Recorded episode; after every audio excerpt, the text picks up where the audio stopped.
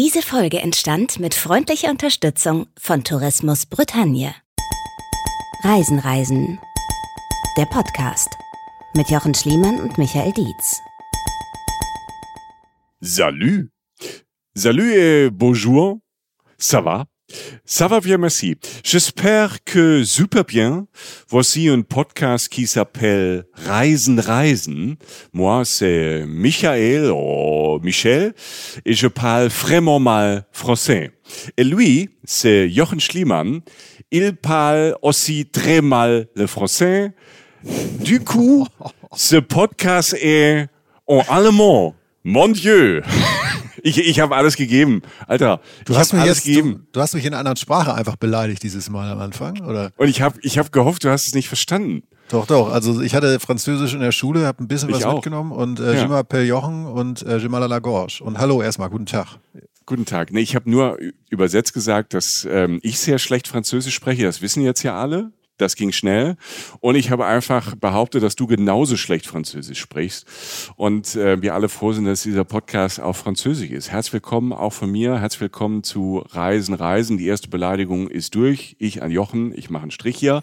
Merci beaucoup. Ja, bei uns ist drin, was draufsteht. Zwei Freunde bereisen, entdecken die Welt mal zusammen, mal allein. Und hier in diesem Podcast sprechen wir darüber, machen im Idealfall Lust und äh, inspirieren euch. Inspiration, ja, das ist auch äh, Spanisch. Manchmal braucht ähm, ja fürs Reisen und für Abenteuer und die Welt entdecken so einen liebevollen Arschtritt. Den geben wir sehr gerne. Es ist eine unserer Inselbegabungen. Das Ziel ist es, pass auf Jochen, ich habe gleich eine Überraschung für den Anfang. Das Ziel ist es, dass wir irgendwann von euch Instagram-Nachrichten kriegen wie diese, Hi. Ich muss mal kurz Danke sagen für euren Podcast. Ich sitze gerade mit meinem Freund auf Koh Samui in einem winzigen Laden an der Straße. Es schüttet aus Eimern und ich warte auf mein Essen. Ich bin begeistert, hin und weg, liebe es. Zu Fuß einfach los, mit dem Roller irgendwo hin, die Nachtmärkte, den Mango Sticky Rice, alles. Auf jeden Fall hat euer Podcast dazu beigetragen, dass ich mich mit 49 Jahren endlich getraut habe, nach Thailand zu reisen. Danke, danke, danke.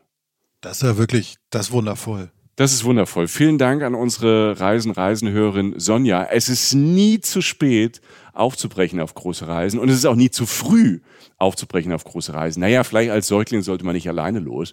Ähm, sprecht ab 16 mit euren Eltern oder macht das schon früher. Aber ich war, mir ging es Herz auf. Und das ist das, warum wir das hier zusammen mit euch machen. Wir wollen diese Welt mit eigenen Augen kennenlernen, ein bisschen besser verstehen, Spaß haben, neue Dinge entdecken und ähm, ja, Deshalb sind Jochen Schliemann und ich, ich bin jetzt ganz aufgeregt und so ein bisschen gerührt, ja, hier für euch und mit euch.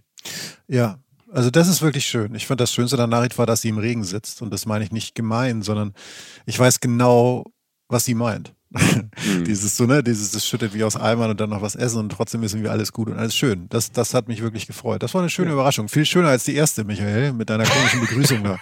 Aber gut. oh la la. Ja. Ähm, die Begrüßung sollte ja ein bisschen, wir gehen vom regnerischen Thailand über den Sticky Rice ähm, jetzt in die Haute Couture. Wir gehen nach Frankreich. Ich werde mich versuchen zurückzuhalten. Ich glaube, ich werde es nicht schaffen, ab und zu irgendwie ähm, französische Ausdrücke ähm, ähm, irgendwie reinzubringen, irgendwelche schlechten Wortspiele zu machen. Aber das ist einfach nur Neid, das ist einfach nur Dummheit, weil ich bin sogar an der französischen Grenze groß geworden. Nur im Elsass, da sprachen alle halt perfekt Deutsch. Das heißt, wenn man versucht halt auch, ich habe das auch in der Schule gehabt, bis zur Oberstufe sogar, bis zur 13. Klasse, bis zum Abitur. Wenn man aber über die Grenze gegangen ist, zum Beispiel ins Elsass, das war nicht weit, und hat versucht, sich irgendwie auf Französisch irgendwie was zu bestellen, ein Café au lait oder sowas, dann hat der Gegenüber oder das Gegenüber oder die Gegenüber sofort auf Pfälzisch oder Deutsch umgeswitcht und äh, schon war man raus. Ja. Ich fand Pfälzisch oder Deutsch, die Unterscheidung fand ich ganz gut. Ich bin zweisprachig groß geworden. ja, ich wollte gerade sagen, Alter. Das, das kann auch nicht jeder, ne? Ja. Das eine hat mit dem anderen nichts zu tun. Aber bevor wir zu lange abschweifen, wir sind schon an der französischen Grenze. Heute, lieber Jochen, geht's in die Bretagne. Ich glaube, ich habe das richtig ausgesprochen. Und ja. du, ich war da auch schon als Kind, das ist schon sehr, sehr lange her. Das letzte Mal war ich da so vor 20 Jahren. Da war es wild romantisch. Da gibt's auch eine kleine Geschichte mit einer Frau. Die will ich aber vielleicht später irgendwann erzählen. Wenn ich, ob ich, vielleicht traue ich mich irgendwann die Geschichte Wenn's dunkel zu ist, erzählen. ja. Wenn es dunkel ist, genau. Äh, Mit Dunkelheit hat's natürlich auch zu tun. Aber bis es soweit ist, dass ich über eine Frau in Frankreich erzähle, will ich erstmal Jochen Schliemann aufs Gleis setzen in die Bretagne.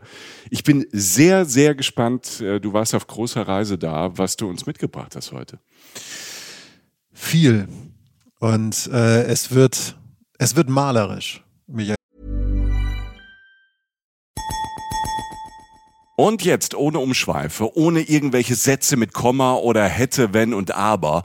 Wir haben neue Live-Termine und würden uns riesig freuen, euch zu treffen.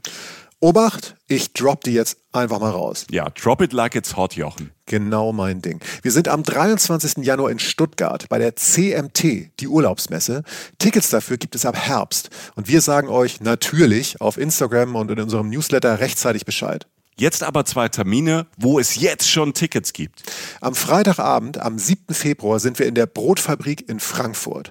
Und am 8. Februar, einen Tag später, sind wir auf der Volksbühne am Rudolfplatz in Köln. Wir machen jetzt Samstagabend Unterhaltung und es wird witzig, weil Jochen dabei ist. Und weil wir neue, fürchterlich peinliche Bilder von Michi zeigen. Ja, ja. Dazu Reisegeschichten, Live-Podcast und ihr, die Reisen-Reisen-Community. Wir zwei freuen uns wirklich sehr. Extrem, extrem, extrem. Tickets für Frankfurt am 7. Februar und Köln am 8. Februar ab jetzt bei allen bekannten Vorverkaufsstellen erhältlich. Cool. Super cool. Also ich finde es ja immer schön, wenn, wenn Orte, die man besucht, so ein bisschen auch so ein bisschen vor oder Orte, die ich besuche oder die wir besuchen, so ein bisschen vorgeben, wie wir darüber sprechen. Und es in dem Fall, ähm, du weißt ja, wie unbedarft ich sein kann, um das mal positiv auszudrücken. Und äh, ich bin dort sozusagen wie so ein weißes Blatt, wie so eine weiße Leinwand hingefahren und das hat ganz viel mit mir gemacht. Auf ganz vielen Ebenen. Das versuche ich jetzt mal innerhalb der nächsten Minuten oder vielleicht auch Stunde oder so halt in Worte zu fassen, ähm, was so wahnsinnig besonders an der Bretagne ist. Zum einen ja, es wird Bretagne tatsächlich gesagt. Ich habe da auch nochmal rumgefragt an den Leuten, die dort wohnen. Es wird nicht Bretagne, sondern Bretagne ausgesprochen. Verzeiht mir, wenn ich in meinen ähm, emotionalen Ausuferungen äh, der kommenden Minuten halt ab und zu mal vielleicht doch noch leicht anders klinge. Wir wissen alle, was wir meinen und ich ziehe den Hut vor dieser Landschaft und den Leuten dort. Ich sagte schon, es wird malerisch. Ähm, es ich war lange nicht mehr so aufgeregt vor so einer Aufzeichnung. Echt? Ähm, die, ja, es ist, es ist jetzt kein nicht auf Warum? Warum, Jochen? das wirst du hoffentlich merken, weil das Besondere an dieser Landschaft nicht nur die Fakten sind. Also du hast natürlich Mhm. diese Landschaft, du hast das Licht, äh, du hast die Farben der Bretagne, die, die kleinen Dörfer, die unfassbar schön sind, die Kirchen, die dort stehen, das Meer, das überall präsent ist und vieles prägt, die Menschen, ganz wichtig. Aber du hast halt noch etwas, was du nicht in Worte fassen kannst und was ich versuche, was ich dir jetzt nicht konkret benennen kann, aber was den Reiz des Reisens und vor allem dieser Region ausmacht. Und das ist nicht eine Sache, die ich als allererster Mensch entdeckt habe. Das ist beim besten Willen nicht so. Das hat bereits die allergrößten Künstler der Welt, hat das schon inspiriert. Die haben ihr Herz in der Bretagne verloren, haben sie auch schon ganz oft versucht niederzuschreiben, niederzumalen, irgendwie einzufangen, was Zu singen, drüber zu, zu schreiben. Ja, also es ist das, was uns alle antreibt, manchmal kreativ zu sein, dass man irgendwie Sachen irgendwie eine Form gießt, um was festzuhalten, was einem ganz viel bedeutet, was mehr ist als eine Excel-Liste oder so. Also Mhm. Ist das die- Wort, ja, bitte? ist die Bretagne ist ja auch sowas gerade, habe ich das Gefühl, im deutschsprachigen Raum oder für, ich weiß nicht so, wie wie es äh, bei unseren Freunden und Freunden in Österreich, in der Schweiz, in Luxemburg, in Liechtenstein oder so ist, aber in Deutschland habe ich immer das Gefühl, die Bretagne ist halt auch so ein Sehnsuchtsort. Es gibt ganz viele, also ich meine jetzt nicht nur Bildbände oder Reisebücher, es gibt ja auch diese ganzen Bretagne-Krimis im Fernsehen, Ja. im, äh, als Buch. Ne? Also ich glaube, das war ja auch mal so, so eine Zeit lang gab's. ich weiß nicht, wie der Monsieur heißt, der es geschrieben hat. Und man hat das Gefühl gehabt, egal was für ein Krimi und wie schlecht er ist, Hauptsache es spielt in Bretagne, es geht ums Essen, um die Landschaft und es verkauft sich sensationell, weil die Leute so lechzen nach diesem, nach diesem Ort. Ja, und alle Menschen, die dort mal waren und selbst die Leute, die dort leben, haben auch so dieses Seufzen so, wenn sie darüber reden. Okay. Und äh, auch, ich habe heute mit einer Person gesprochen, mit Sonja, die du kennst, die uns manchmal so ein bisschen hilft äh, hier beim Projekt. Ah, ja, Und sie, oh, ja. und die so, oh, die Bretagne. ich so, okay. Ich weiß, dass ich war, hatte sogar Sehnsucht nach der Bretagne, als ich in der Bretagne war. Also das, ist, das so, ist strange, ja. Es ist also ich fange einfach mal an, weil ich habe lange auch überlegt, wie ich das so mache heute, aber ich mhm. fange einfach mit der einer der Situationen an, die ja. ähm, die für mich äh, unter anderem einfangen, was das so ist. Und es ist eine, witzigerweise eine alltägliche Situation, die alltäglichste, die ich auf der Reise fast hatte. Also sie fängt letztlich an morgens um acht. Das ist nicht alltäglich, dass ich um acht Uhr wach bin, das weißt du. Oder mhm. dass ich funktioniere, aber ich fahre sogar schon Auto. Jetzt wird's wirklich bizarr für dich, aber ja, ich bin um acht Uhr Auto gefahren um morgens.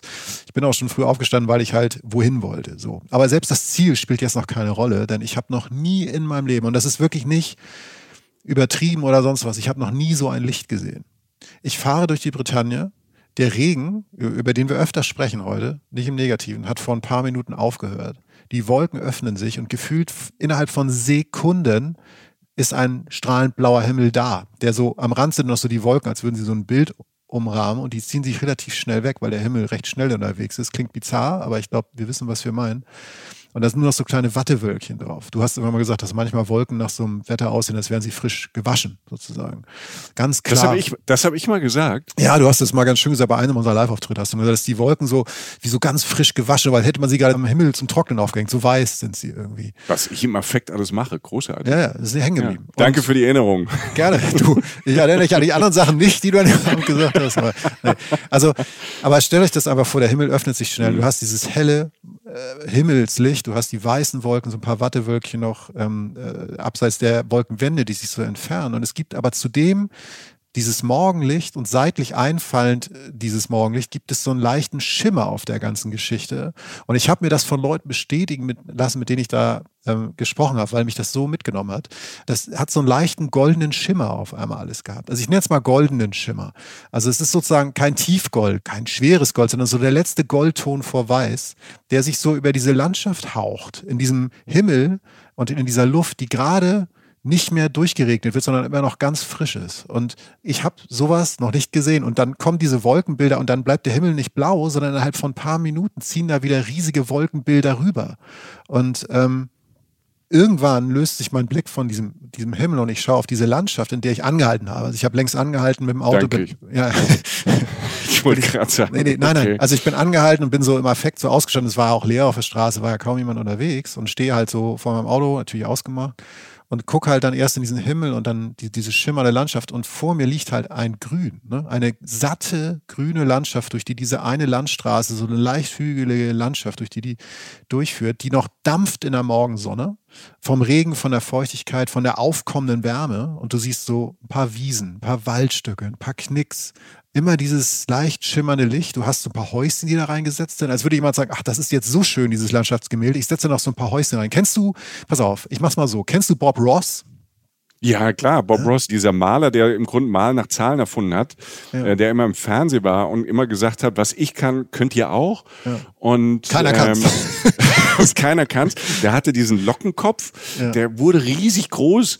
In den letzten Jahren gab es auch einen Film oder eine Serie über den. Also ich weiß, wer der ist und er ist ein ganz großer Mensch. Wenn er nicht kennt, google den mal. Ja. Und ich glaube, 80 Prozent der Menschen haben den schon mal irgendwie gesehen oder kennen das Gesicht. Genau, und wenn man nicht einschlafen kann, guckt man die Videos und so, weil das ein Mensch ist, der einfach so, so Fantasielandschaften malt mit und dabei Maltechnik zeigt. Aber man ist einfach begeistert davon, wie er diese Landschaften schafft. Also Ebene für Ebene, Schicht für Schicht auf einem Gemälde, das er relativ schnell malt.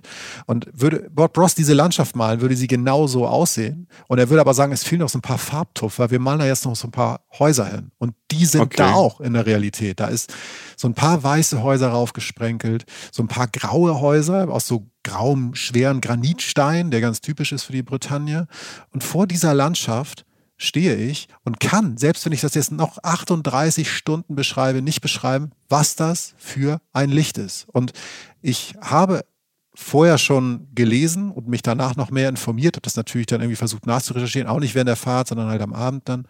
Und äh, habe natürlich dann spätestens nochmal alle Namen sind mir über den Weg, oder viele der Namen über den Weg gelaufen, der Leute, mit denen das ähnliche Sachen wie mit mir gemacht hat, als sie das zum ersten Mal gesehen haben. Und diese Namen sind jetzt nicht irgendwie Bernd, Werner und weiß ich nicht, alle Gruß an alle Bernds und Werners, sondern ich rede von großen Malern wie Monet, von Gauguin, von Paul Signac. Ne? Also das sind einfach weltbekannte französische Maler, die inspiriert wurden von der Bretagne, am von diesem Nordwesten Frankreichs, da sind wir übrigens, auf der, eigentlich auf der größten Halbinsel Frankreichs, im, im ganz im Norden und im Westen dieses Landes. Ähm, diese Landschaft, die geprägt ist halt von ihrem Klima, vom Meer, von den Winden, von dem Wetter. Und alle malten sie hier. Manche haben sogar neue Stile hier entwickelt in der Gegend, in der Bretagne und versuchten immer wieder diesen Landstrich in Bilder zu fassen. Was mir natürlich auch nicht gelingen wird, aber dieses ewige Versuchen hat mich auf diesen Roadtrip halt begleitet, denn ich mache letztlich einen Roadtrip durch die Bretagne. Ich habe mir ein Auto gemietet und wollte halt ganz viel sehen und fahre da halt innerhalb dieser und der nächsten Folge durch. Und während ich das alles so langsam so verpacke für mich und wieder einsteige und so langsam losrolle, geht der Regen wieder los. Und hm. ich rede, und das ist, das ist jetzt entscheidend, ich rede vom Zeitfenster von 15, 20 Minuten oder so, in denen sich das Wetter zweimal komplett geändert hat. Mein Scheibenwischer rast, während ich fahre. Und während ich so fahre, denke ich noch so kurz, okay, Alter, das war Einbildung. Ne? Du romantisierst gerade so einen, so einen Sonnenstrahl, der so durchkam, ist den ganzen Tag schlechtes Wetter bestimmt heute. Aber nein, ein paar Minuten hört der Regen wieder auf. Es reißt wieder auf und wieder dieses Lichtspiel. Und ich gehe voll in die Eisen. Keine Angst, ich habe geguckt, keiner hinter mir. Denn ich setze sogar ein bisschen zurück, denn neben mir links sehe ich dann, als ich diese paar Meter zurückgesetzt habe, ist ein Bild wieder wie diese Landschaft, nur eine andere Form von Landschaftsgemälde. Also einfach die Realität eigentlich, aber es sieht aus wie ein Gemälde. Bauernhaus, diesmal ein weißes, kein graues, also das Grauenstein, sondern weiß angemalt, typisch bretonisch mit so einem Schornstein an der Seite, dampft so ein bisschen raus. Ein schmaler Weg führt dorthin von mir aus, das ist ein kleiner Weg, der von der Hauptstraße wegführt. Hört dann auf, ungefähr beim Haus, dahinter ganz viel Grün und dann kommt ein schmaler Streifen gelb, etwas weiß und dann blau, will sagen, das Meer. Und du siehst eine wunderschön malerische Landschaft mit diesem Einhaus, also Sehnsucht sozusagen, so Einsamkeit, all die Sachen, die so Bilder in einem wecken können. Und obendrauf, einfach so nochmal obendrauf gesetzt, startet genau auf dem Meer ein unglaublich großer, üppiger Regenbogen. Was für ein Prachtstück. Und der zieht halt durch die gesamte Luft. Also biegt so nach rechts ab und der glitzert fast in dieser nassen, klaren Luft, die immer ja wieder gesäubert wird vom Regen. Und das ist fast kitschig, das weiß ich, das tut mir auch leid, aber es ist das, worüber ich immer wieder mit den Leuten hier rede, die ich hier treffe in der Bretagne, die hier reisen, die hier leben, was auch immer. Und deshalb gibt es jetzt auch in den nächsten Minuten immer wieder Momente, die sich anfühlen, hoffentlich, wenn ich das halbwegs schaffe, das maße ich mir nicht an, aber so ein bisschen anfühlen wie eher so Gemälde von so einem romantisierten Typen, der irgendwie mit seinen Gefühlen nicht umgehen kann. Das stimmt natürlich alles. äh, aber das, ja. das ist, sei so der erste Einblick.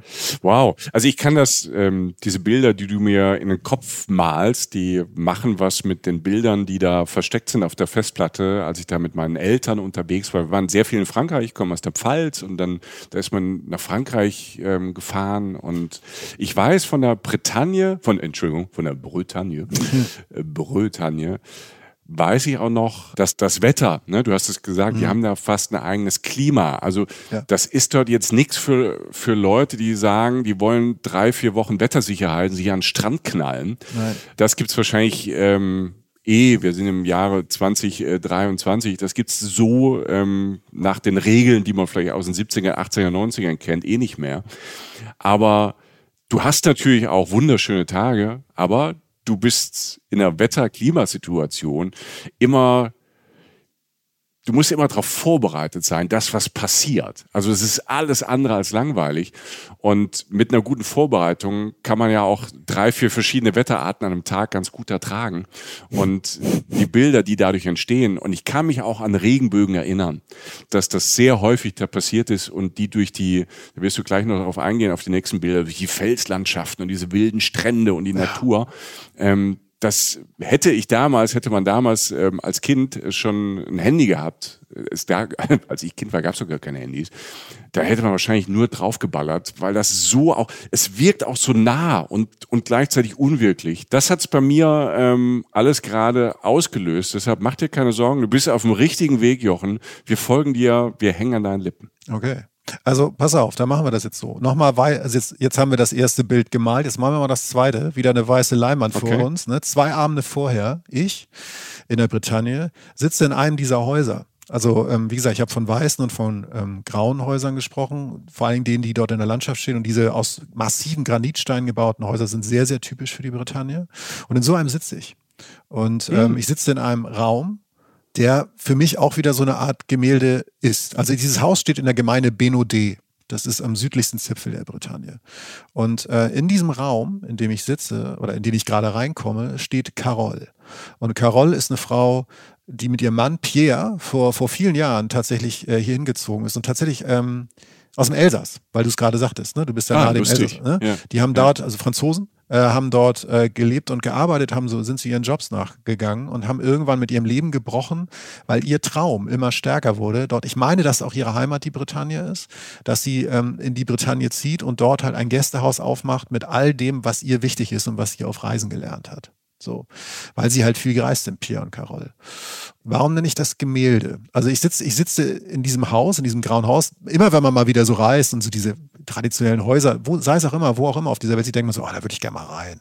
So, und ähm, das, das ist erstmal so ein Traum, dass man in so ein uriges Haus reinkommt. Aber was die beiden draus gemacht haben, ist halt irgendwie pittoresk. Also ich komme rein, stehe im Eingang und da stehen urige Schränke und Möbel. Ein riesiger Kamin, der das äh, befeuert und erwärmt. Da geht eine hölzerne Wendeltreppe rechts von mir hoch. Ähm, vor allen Dingen, also das war, ist direkt rechts neben mir ist die Wendeltreppe, aber ganz weit rechts, also in diesem relativ großen Raum, der so aussieht, wie, weiß ich nicht, wie viel Quadratmeter hat der? Lass es so 40 sein, also wirklich ein großer Raum, ja, so ein riesiger Raum. Fast das untere Stockwerk wurde fast nur zu diesem Raum sozusagen gemacht. Rechts ist eine große offene Küche eine Küche, wie man sie sich vorstellen möchte. Sie ist irgendwie modern, habe ich dann gesehen, weil ich auch mal hinten in der Küche dann stand, als ich mit Carol gesprochen habe, aber halt sehr schön aufgemacht. Da hängen dann so die Kücheninstrumente von der Decke so vorne. Da ist so ein kleiner Tresen, wo man stehen kann und sich unterhalten kann, wenn man kocht. Der gesamte Raum ist in matten Farben gehalten, indirektes Licht, gedämpftes Licht, also sehr viel Gedanken gemacht, wie der Raum wirkt. Viel Holz. Ähm, jedes Stück hat irgendwie eine Geschichte. Also alles, was ich so angucke, wo ich so vorstehe, fällt Pierre oder der Carol eine Geschichte ein. Das ist von ihren Reisen oder so, oder sie haben sich Gedanken gemacht. Und jeden Abend äh, von den zwei, drei Abenden, an denen ich da war, hat Carol mich gefragt, was meine Lieblingsfarbe ist, weil sie danach dann das Frühstücksgeschirr auswählt. Ich habe erst so gedacht, Halleluja, ne? das kann ja auch völlig in die Hose gehen. Ne? Also so, aber sie hat zu jeder Farbe hat sie wunderschönes altes Geschirr, was sie sich überall auf der Welt zusammengekauft hat oder was sie irgendwo gefunden hat. Und es ist jetzt nicht so der blaue Teller, ich habe blau gesagt, ich mag blau gern, vielleicht auch, weil ich von dem Himmel inspiriert war in der Bretagne, weiß ich nicht, aber so ein wunderschönes Geschirrset, was aber auch sehr eigen war, wo jedes Stück irgendwie zueinander passt, aber doch wieder unterschiedlich ist. Und dieser Raum an sich, würde man im Computerspieler reinkommen, würde man sich wahrscheinlich zehn Minuten daran aufhalten, erstmal hinter jeden Schrank und hinter jeden Teller so gucken. So. Und ähm, der Abend soll länger dauern, denn äh, es geht um Essen. Es geht darum, nein, also. Da, da, du musst ja sagen, du hast ja wenig Ausdauer so bei allem, aber beim Essen da kommst du schon mit, ne? Da gehst du auch die Extrameile. Ja, wir hatten, wir hatten auch ein Thema. Ah, Carol und Pierre sind dort hingezogen, wie gesagt, und haben dieses ganze Haus gekauft mit so einem Nebenhaus und haben es geschafft, in dieses gesamte, gesamte Komplex, weil sie ein Gästehaus aufmachen wollten, drei Zimmer einzubauen. Das ist nicht sonderlich viel. Ich rede hier nicht von Pauschaltourismus und sonst ja, ja, ich mag das gerade, ja. sondern von Idealisten. Sie hat mir das Zimmer gezeigt, hat mir noch gezeigt, warum da das und das hängt und dass das irgendwie zum Teil von Japan inspiriert war und, und weiß ich nicht. Also cool. Also ganz viel ja. Gedanken und so. Das heißt einmal Gastfreundschaft, diese äh, schönen Zimmer, aber zum anderen auch Thema Essen, weil sie tatsächlich darauf besteht, man isst dort morgens auf jeden Fall, das ist mit drin, das Frühstück, das ist ganz oft in der Bretagne so, aber abends kann man auch, wenn man will. Und beide Mahlzeiten, wenn man sie bucht, bereitet Carol selbst zu. Ende der Diskussion. Wow. So. Und die fragt dich, worauf du Bock hast. Die fragt dich, ob du was nicht verträgst, ob du so und so. Sie kocht eigentlich am liebsten vegan, kann das aber auch vegetarisch ausweiten ähm, und fragt so, weißt du, bei mir, kennst du ja die Geschichte, wenn wir zusammenreisen, ich kann Haselnüsse nicht zwingend roh essen, das ist jetzt so Allergikertum, das baut sie dann um. Na, aber das, aber du kannst das schon. Die ja. Auswirkungen sind halt, sind halt wie harte Drogen. Ne? Das, das kann für Außenstehende lustig sein, für dich ist halt doof. Ja, und du bietest mir auch immer wieder welche an, seitdem Natürlich. ich dir das erzählt habe. Ich bin ja dein Freund. ja, genau. Warum filmst du das immer? Ähm, und, und sie bastelt Ideen und Essen, die die so schlau sind, also die einerseits eine kulinarische Weltreise sind, also wir hatten so, an dem Abend gab es Samosas wie in Indien, es gab Sommerrollen wie in Thailand, es gab dies und das, aber immer mit so einem Zwist, weil das meiste aus ihrem eigenen Garten kommt der direkt hinterm Haus ist. Es gab Naturwein, das würde dich interessieren, weil das Thema Wein ja und Naturwein ein sehr spannendes Thema ist. Ne? Naturwein ja. ist ja die ökologischste und äh, bioste und einfach gesündeste Form von Wein überhaupt, völlig unbehandelt und ähm, ganz anders, eigentlich ein relativ anderes Weinerlebnis, würde ich erst mal sagen. Weil wir einfach gewohnt sind, gefilterten, aufbereiteten Wein zu trinken. Also es ist ja auch einfach ähm, so eine Sache, die vergessen wurde über die, über die Jahrhunderte fast. Also diese, diese Naturweine sind, wir haben schon ein paar Mal erwähnt, sind einfach ähm, ja so ähnlich gemacht, wie es, keine Ahnung, die Georgier gemacht haben, die Römer und die Griechen gemacht haben. Ja Und es gibt ja so diese Rückbesinnung einfach von, ja, das so natürlich zu machen, ähm, wie es geht und das ist in Teilen für unsere Gaumen manchmal ein bisschen seltsam, muss ich da ein bisschen reinschmecken. Und es gibt, äh, ähm, erinnere dich, als wir auch in Israel in der Wüste waren, es gibt ganz unterschiedliche Naturweine, die auch, finde ich, wie alle anderen Weine natürlich auch unterschiedlich gut sind, unterschiedlich schmecken. Aber ich finde es mega spannend, sich da, sich da so reinzudenken und reinzuschmecken. Und mittlerweile, ich war am Anfang auch so ein bisschen skeptisch. Am allererst Mal vor Jahren hatte ich das Gefühl, ich hatte so Essig im Mund. Und mittlerweile ähm, gibt es so ein paar, wo ich denke, wow, das ist richtig cool. Also auf jeden Fall mal probieren und ja. ähm, das Angebot ist auch immer größer und ähm, es ist mehr da. Also für jemand, der Wein oder Alkohol ähm, mag, ähm, so zum Genuss, ist es wirklich, wirklich spannend. Das ist wie so ein Taste, ein neues Tasting-Menü, was man irgendwo isst.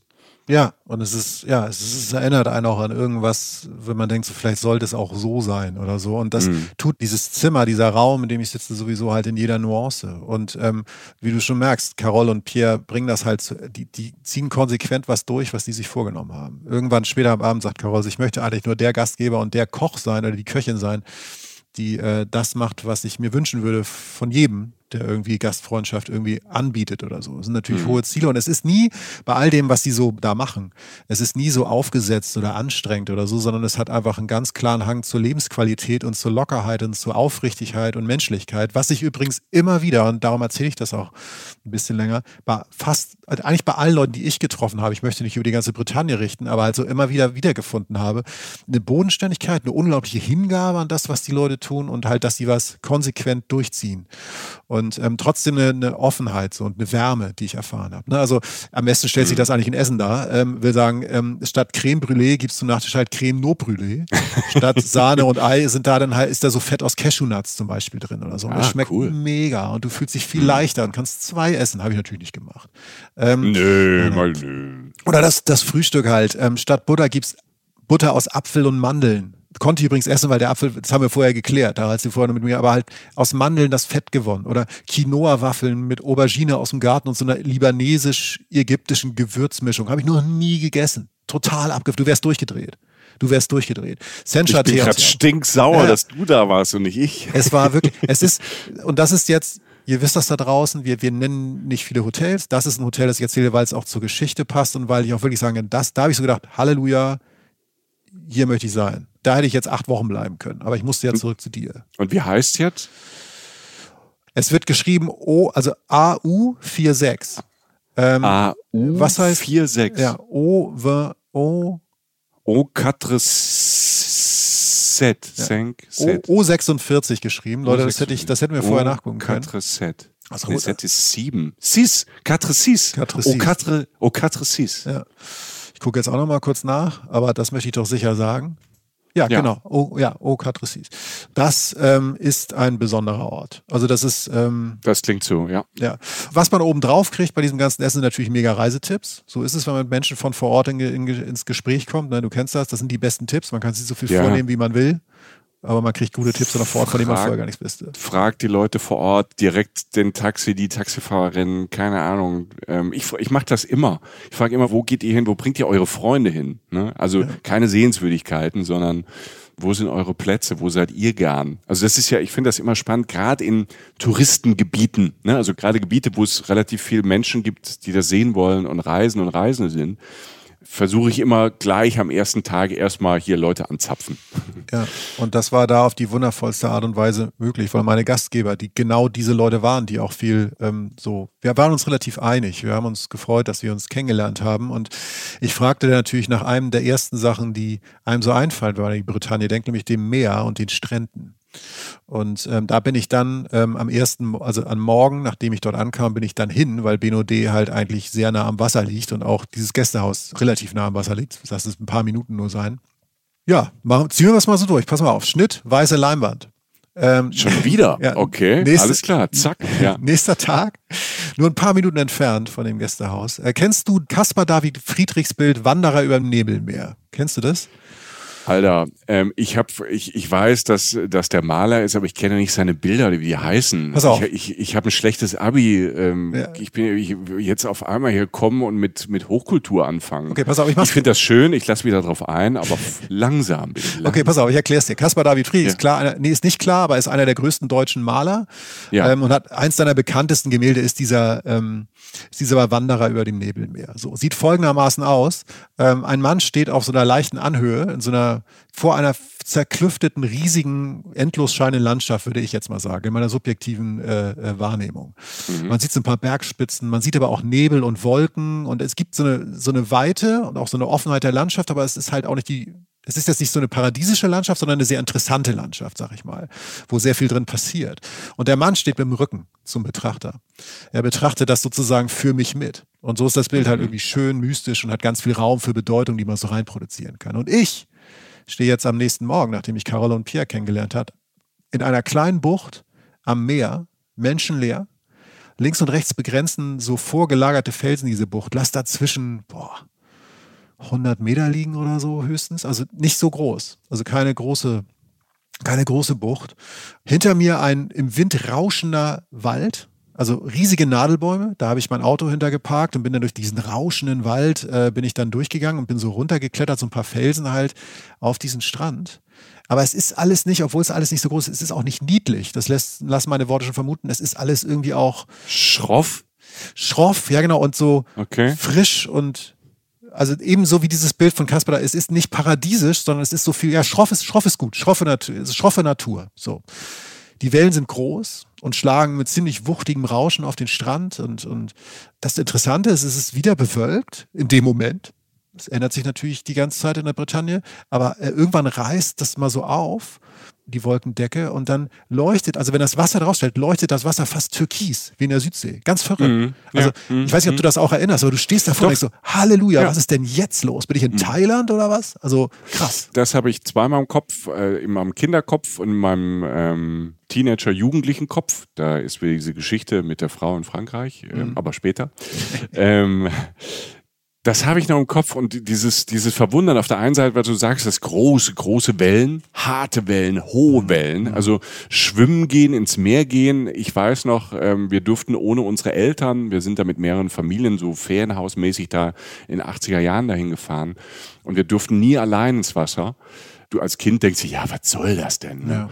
Und da sind ein paar Wellen und äh, es ist natürlich auch, es ist nichts Schlimmes passiert, aber ich kann mich noch dran erinnern, ich glaube, das allererste Mal, wo ich richtig Respekt vom Meer bekommen hatte, in hohen Wellen, war in der Bretagne.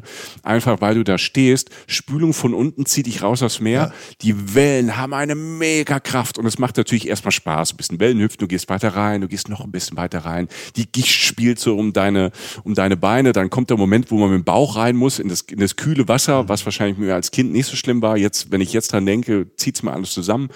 Ähm, du läufst noch zwei Meter rein und springst so in die Wellen. Du stößt mit deiner Schulter so gegen diese Wasserkraft, die immer nach jeder Welle, die höher wird, stärker wird. Und irgendwann haut sich einfach um. Ja. Und ich kann mich an diesen Moment erinnern, dass wirklich diese Welle meinen ganzen Körper, inklusive Kopf, einmal schön unten in den Sand gedrückt hat. Und dann diese ganzen Blasen. Du bist, du hast ja, du hast ja Angst. Du, du, du bist erschrocken du, ne, es, du, du weißt nicht, wo oben und unten ist. Und irgendwann kriegst du wieder so ein Gefühl für die Schwerkraft und die Welle zieht wieder zurück und dein Kopf kommt raus. Und ähm, ich habe hart gelernt. Das war, das war echt unangenehm. Äh, ich glaube, an dem Tag bin ich dann auch raus aus dem Wasser, aber an den nächsten Tagen hatte ich das, hatte ich das auf dem Schirm, welche Urgewalt diese Welle haben. Vielleicht bin ich deshalb eben auch auf Schroff gekommen, weil das ist in mir so diese Schönheit, diese schroffe Schönheit, aber immer auch dieses, man hat das Gefühl, dass die Natur dir immer so ein bisschen zeigt, kleiner, du bist hier nicht viel mehr als so diese, dieser Felsen da oder dieser Stück Sand. Ne? Weil diese, diese, es ist alles so gewaltig schön. Ja, die Na- Natur ist einfach viel größer als wir und das wird da, da sehr, sehr deutlich. Ähm, also ich habe das auch, wenn die Sonne da war, dann hast du diese, diese fast Südseefarbe des Wassers. Mhm. Wenn die weg ist, sieht es halt fast gefährlich aus. Ja. Und ich bin im September da, muss man dazu auch noch sagen. Ähm, Hauptsaison ist im Sommer. Also die Bretagne ist jetzt ähm, vor allen Dingen im Sommer kein Geheimtipp. Da ist es voll mit Menschen, haben hier mir alle da nochmal erklärt in der Bretagne. Ich bin im September da und Da ist es nicht mehr voll. Da ist es dann aber halt auch kein, äh, äh, meistens kein Sonnenbadewetter mehr, was mir völlig egal war, weil ich was anderes wollte von dieser Landschaft und da halt Sachen erfahren habe, die ich nicht besser hätte so erfahren können. Du bist ja auch eher der Übergangsjackentyp als der Bikini-Typ. Das muss man jetzt ja auch mal so ehrlich sagen. Ja, ich habe beides probiert und habe beim zweiten, also beim, bei der Übergangsjacke besseres Feedback bekommen, muss ich auch ja. sagen. Ne? Also mhm. ich wurde nicht aus der Stadt gejagt. Ja. Außer mir an dieser Bucht niemand. Es rauscht und windet hinter mir und sonst was, außer dieser eine Angler. So ein älterer Mann. Und so komme ich auf dieses Bild von Caspar David mhm. Friedrich. Ah, okay. Ja. Ein älterer Mann auf einem Felsen in der Mitte dieser Bucht seine Route hat er ausgeworfen und steht da mit seinem schwarzen Regenmantel im Rücken zu, mit dem Rücken zu mir und betrachtet praktisch diese Landschaft für mich. Also, weißt du, er rundet das so ab. Er ist dieser Farbklecks, nee, eben nicht, dieser schwarze Fleck in der Mitte, der Mensch, der da irgendwie noch so hingehört. Und ich stehe da minutenlang und kann es nicht hundertprozentig, ich kann es jetzt nicht mit drei Worten benennen, was mich da hält, aber ich setze mich auf den Stein hinter ihn. Ich gehe von links nach rechts. Er ist halt mit sich beschäftigt. Es ist ja auch laut durch die Brandung. Er hört mich nicht zwingend.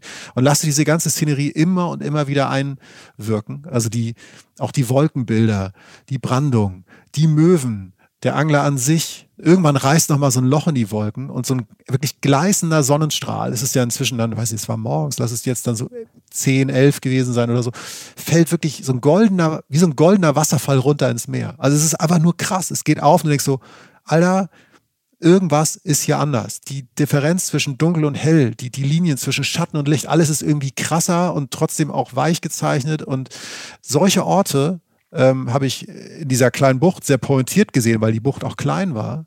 Aber die gibt es auch in ganz anderen Formen in der Bretagne. Das, das Bizarre war, ich wollte eigentlich zu einer anderen Bucht, ähm, die äh, Bot Conan heißt. Ich glaube, so wird das ausgesprochen. Bot mit Cedern Conan geschrieben, also Bot Conan. Das hatten mir Carol und Pierre gesagt. Die ist auch weiter, die sehe ich, die ist nur ein paar Meter weiter, die sehe ich dann auch. Das ist nochmal so eine malerische Bucht, wo dann auch noch am Ende, also ähm, auf dem Land steht da noch so ein malerisches Strandhaus. Und also es ist wirklich, sieht aus auch wieder wie ein Gemälde, wie so ein, als würde jemand eine Landschaft inszenieren. Und das passiert um die Küste, um Benoderum eigentlich die ganze Zeit. Du kannst dort halt das entdecken, indem du wanderst, indem du Rad fährst. Ich wäre eher für Wandern bei dem ganzen Wind, weil es, glaube ich, einfach auch mehr Spaß macht. Also nicht nur, weil es mega anstrengend ist, Radfahren, aber beides ist natürlich möglich. Es kommt auch den Wind an, aber wie gesagt, das Wetter habe ich dort als sehr wechselhaft wahrgenommen. Es gibt einen Ort, der ist auch nicht weit weg von da, der heißt Pointe de Bec, de Bec May, also Bec May geschrieben. Pointe ja. ist klar, Punkt von und dann Bec, B-E-G, wie Betteln auf, äh, mhm. auf Englisch, dann M-E-I-L geschrieben, Bec May. So, komm, ich hab's versucht. Nein, nein, du, sp du sprichst so gut Französisch wie ich Kroatisch. Das, das hilft mir, das hilft mir sehr. Das ist toll. Das gibt ja. der Sache so eine, so eine Bodenständigkeit. Ja, das ist ja, weißt du, das sind so zwei Typen, die immer so auf, auf Globetrotter machen, durch aber die, die Welt nix, reisen. Ne? ne? Und dann äh, kochen die aber auch nur mit dem Campingkocher die ganze Zeit, weil mhm. sie einfach mit, äh, außer mit ihrer eigenen Sprache. Und das ist nicht, äh, ähm, wir haben komplett Respekt davor. Nur wir haben beide wirklich diese Begabung, dass ähm, wir andere Sprachen nur so mittel können. Das heißt, wir versuchen das richtig auszusprechen. Das ist nicht despektierlich. Oh, also in keinster Form. Ich glaube, das wird auch deutlich durch die Schilderungen zwischendurch, dass wir uns tief verneigen, allein schon vor dieser Landschaft. Es gibt äh, diese, dieser Ort, von dem ich spreche, Beck May, du wolltest mich da gerade rausnehmen, dass ich nochmal sage, ist eine Landspitze, wundervoller Strand, da sind so ein paar Menschen, so ein paar Hunde, mit, also große Hunde, die so über, Land, über, über den Strand jagen, Spaziergänger, die auf der Düne gehen, die etwas überhalb des Strandes liegt oder halt direkt am Strand. Auch da gehe ich dann so lang auf diesem Weg überhalb des Strandes und, und dann geht einfach eine kleine Treppe nach unten und ich, ich gehe die runter und stehe einfach in noch einer kleineren Mini-Bucht mit so einem kleinen Strand, ganz für mich und denke so, mein Gott. Also Warum ist hier keiner? Warum kann ich hier nicht leben? Warum endet jetzt nicht alles? Also es ist wirklich, nein, es ist für sich an sich so schön. Okay. Es ist so schön. Und äh, ganz anderer Strand, von dem du, glaube ich, auch mal sprachst ähm, vorhin. Diese riesige, also ich nenne es mal so riesige ausladende Natur, weil es so, so, so groß ist. Ähm, der heißt Mer Blanche, das kann ich aussprechen. Mer Blanche. Wenn man das Ding auf irgendeinem Kartendienst, sei es Google Maps oder so, anguckt oder so, dann versteht man, dann ahnt man, glaube ich, schon, was das ist. Denn es ist einfach eine unglaublich lange, dünne Landzunge, vorgelagert vors Land, die zum Teil aus Düne, aber zum Teil auch aus diesem wunderschönen, hellgelben Strand besteht mhm. wo, an dem du stehst und denkst, das kann doch jetzt nicht wahr sein. Schilfmeere, wie gesagt, du gehst so ein bisschen von hinten hoch, so die Schilfmeere so hoch und stehst irgendwann auf so einem Ausguck und siehst halt einfach kilometerweit diesen weißen, unberührten Strand, nur so ein paar Leute. Und ähm, bist weggeblasen von, von, ja, von der ausladenden Natur und von den äh, Elementen. Ja, das ist es, von den Elementen. Es ist bei dem Ganzen, ich, ich, ich trage nicht nur T-Shirt und kurze Hose. Es ist kein Badewetter. Es ist äh, wieder diese, dieser Wechsel, ähm, ist derselbe Tag ein paar Stunden später. Der Wechsel zwischen teilweise kurzer Windstille, strahlender Sonne, aber dann wieder starkem Wind, Regenhuschen, also wirklich so ein Schauer, dann wieder Sonne und das alles innerhalb von kürzester Zeit. Ich sage nicht, dass jeder Tag dort so ist, aber immer wenn ich das Leuten erzählt habe, haben sie gesagt, ja klar du bist ja in der Bretagne. also irgendwas scheint. Oh, oui, oui, oui, oui, oui, oui, oui, je pense. Ne, so. Und, und äh, ja, es ist die größte äh, Halbinsel Frankreichs. Es hat auch, wenn man so nachguckt, wenn man nachrecherchiert, es heißt extrem ozeanisches Klima, will sagen stark vom Meer geprägt, auch von äh, sowas wie Strömen, die so Klimaströme, die übers Meer ziehen, über die Ozeane, ziehen den Atlantik, der natürlich ganz nah ist. Und es hat dadurch einerseits mhm. eine sehr gute Luft Andererseits hat es sehr milde Temperaturen. Wir sagen, im Sommer wird es nicht zu heiß und im Winter nicht zu kalt. Das ist halt da vorne an, diese, an, an dieser Ecke halt so besonders, weil sonst hast du, wenn in Normandie, so im Norden Frankreichs, du hast ja immer noch so ein bisschen auf der anderen Seite vom Ärmelkanal, ne, ist ja noch Großbritannien, also die britischen Inseln. Ja. Und die nehmen ja dann von diesem, von diesem Wetter, von diesem Klima ein bisschen was weg, ne, oder schützen auch ein bisschen natürlich ähm, vor Wind, ne? weil ja einfach noch was dazwischen ist, wenn von Nordwest irgendwie so eine Regenfront oder eine Kaltfront oder selten was Warmes kommt. Und vorne in der Bretagne, ich glaube, das heißt Keltische See und ähm, im Norden und im Süden die Biskaya, das kennt man so aus Wetterberichten. Mhm. Und da, dann weht's halt so, weht's halt drüber. Man kennt, man kennt das, das, also es hat Inselfeeling. Also es ist nicht nur halbe Inselfeeling, sondern du hast halt wirklich so eine nördliche Insel. Ja, und du hast teilweise halt mehrere Jahreszeiten sozusagen an einem Tag. Und ähm, mhm. noch dazu kommt, dass wir in der Bretagne an sich auch in einem Gebiet gerade sind und auch länger sind in dieser Folge. Das heißt Finisterre. Das ist halt mhm. einfach eine Gegend, die nochmal nicht zu den, sagen wir nicht zu den bevölkertsten gehört in der Bretagne, sondern ähm, gerade wenn die Touristen weg sind, und das war im September schon der Fall, echt nicht menschenleer sind, aber recht beschaulich sind, sage ich mal. Und der Name, witzigerweise habe ich dann gesehen, stammt tatsächlich von den Römern, die da auch mal geherrscht haben und heißt so viel Finis Terrae oder so. Ja, ich weiß nicht, ob du Latein mal hattest, aber es heißt sowas wie viel, so viel wie Ende der Erde. Klar. Und so kommst ja. du dir manchmal vor. Am schönsten Ende der mhm. Erde, wohlgemerkt. Also das heißt, das ist das Ende der Scheibe. Ne? Also dann, ja, ja für, für die Römer war das vielleicht, war das wahrscheinlich so. Ja, dann ne? haben sie es auch nicht geschafft. Äh, aber, äh, aber, du hast, aber du hast dadurch diese wahnsinnig schöne, spektakuläre Natur. Du hast einen Strand, will ich noch nennen, das ist, du hast bizarrerweise auch die schönsten Surfstrände, die ich seit langem oder überhaupt jemals in Europa gesehen habe. Vielleicht in Portugal noch. Wild, unberührt. Ähm, ja, die ganze, ja, das heißt ja Bretagne und dann runter halt Bordeaux, da unten die Ecke, das äh, Nord, also das ist ein Paradies, also Surfer Paradise, ne? Ja, Natur. Surfers Paradise. Ja. Du stehst da und ausguckst manchmal, da guckst du kilometerweit über diese riesigen Strände, da jagen da so ein paar kleine schwarze Punkte übers Meer, das sind dann diese Leute und die VW-Busse parken so in den Dünen und so, das heißt, da bildet mhm. sich auch eine ganze Szene drum, genauso wie auch Leute viel mit Caravan und Camper in die Bretagne kommen, weil man natürlich wahnsinnig schön in der Natur auch, auch campen kann. Ne? Ich sag mal kurz, Schnitt, Nächste Leinwand. Schon, schon wieder eine Leinwand. Ja. Also wir laufen ja quasi, das ist ja quasi das, das akustische Audio Bretagne Museum, was du uns hier, wo du uns hier durchführst. Cool. Dazu hat mich diese äh, Landschaft irgendwie gebracht. Ich sag mal, später, von wie viel später rede ich jetzt? Ich sag mal so 30 Minuten, 45 Minuten später. Obwohl, es war sogar ein paar Minuten nur nach dem Surfstrand, den ich mir angeguckt habe, wo es schon so, also da war es sehr schönes Wetter, es war toll. Wie gesagt, sehr schnelle Wolken, die über den Himmel zogen, aber es war, es zog so langsam so ein bisschen zu und stehe halt so zehn okay. Minuten später in einem kleinen, runden Raum, mhm. komplett aus Holz verkleidet. Also du musst dir vorstellen, Durchschnitt, durch, wie breit ist der? Zehn Meter oder so. Also wirklich klein. Also, also ein riesen Holzfass.